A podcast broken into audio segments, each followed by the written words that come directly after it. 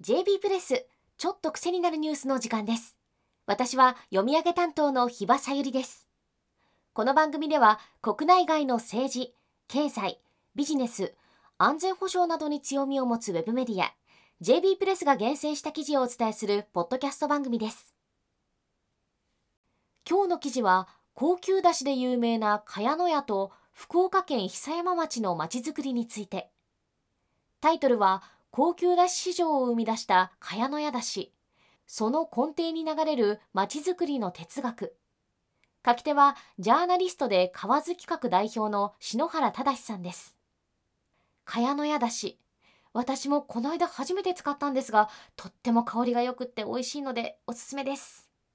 実はこの茅野屋だしなどを作っている久原本家が本社を置いているのが福岡県久山町なんです。そんな久山町と久原本家そして茅野屋ブランドの関係性が記事では詳しく書かれています。久原本家は1983年に旧久原村現在の久山町で誕生した醤油蔵。4代目となる川辺哲司車種が家業に入社した45年前はどこにでもあるような地域の醤油蔵でしたが餃子のタレやラーメンスープドレッシングなどの調味料に乗り出したことをきっかけに成長軌道に乗り始めました。1990年には自社製造のタレを使った博多からし明太子の処方案を上司。味にこだわり北海道産スケトウダラの希少な卵を原料に使ったため利益が出るまでには時間がかかりましたが通信販売と直売店による販売に特化したことで利益率は改善。地元の醤油屋さんから総合食品メーカーに生まれ変わりました。そんな久原本家が満を持して2005年に始めたのがお料理茅野屋というレストラン。久山町の山の中ホタルが飛び交う清流の隣に巨大なかやぶき屋根のレストランを作ったのです。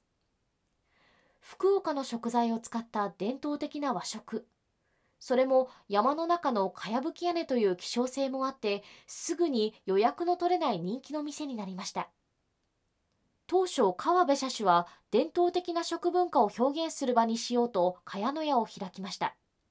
気づきの場にしたかったと川辺社主が振り返るように伝統的な日本食をここで味わいやっぱり日本食はいいよね。たまには作らないとねという思いを持って帰ってほしいと考えたのです。ところが伝統的な和食は作りたいけれど本当に作ろうと思えば出汁から取らなければなりません。さすがにそこまではできませんよという声に応えるために川辺社主は福岡では一般的な焼きあごを使った出汁を商品化することにしました。それが茅野屋だしです。今でこそ根の張った高級だしを贈答品などで送る人も増えていますがその当時はだしといえば大手食品メーカーのマスブランドが主流。川辺社主もイメージしていたのはあくまでも土産物需要で大好きな福岡の食文化を全国の人に知ってもらえればという程度の期待値でしかありませんでした。それがどうでしょう？茅野屋だしはあれよあれよという間に全国区に。本物を求める人々の普段使い需要人とは違うものを送りたいという贈答品市場を切り開いたんですね。茅野屋だし美味しいですからね。このように茅野屋だしがヒットしたのは美味しいから。ただ味だけでなくお料理茅野屋の存在。さらに言えば久山町の自然環境が茅野屋のブランドストーリーに説得力を与えていると篠原さんは指摘しています。巨大都市福岡市に隣接している久山町。博多から車で30から40分という立地なのに一面に田んぼが広がる美しい里山の風景が残されています。周辺の自治体が博多のベッドタウンになっているのになぜ久山町に豊かな自然が残されているのかというとその理由は町の97%が市街化調整区域に指定されており住宅開発などが規制されているから。そんな規制を敷いたのは今から50年以上前の町長ですが歴代の町長もその路線を守ってきました。厳選した地の素材をベースに料理人の技術と技手間と工夫を凝らした料理を提供しているお料理茅野屋。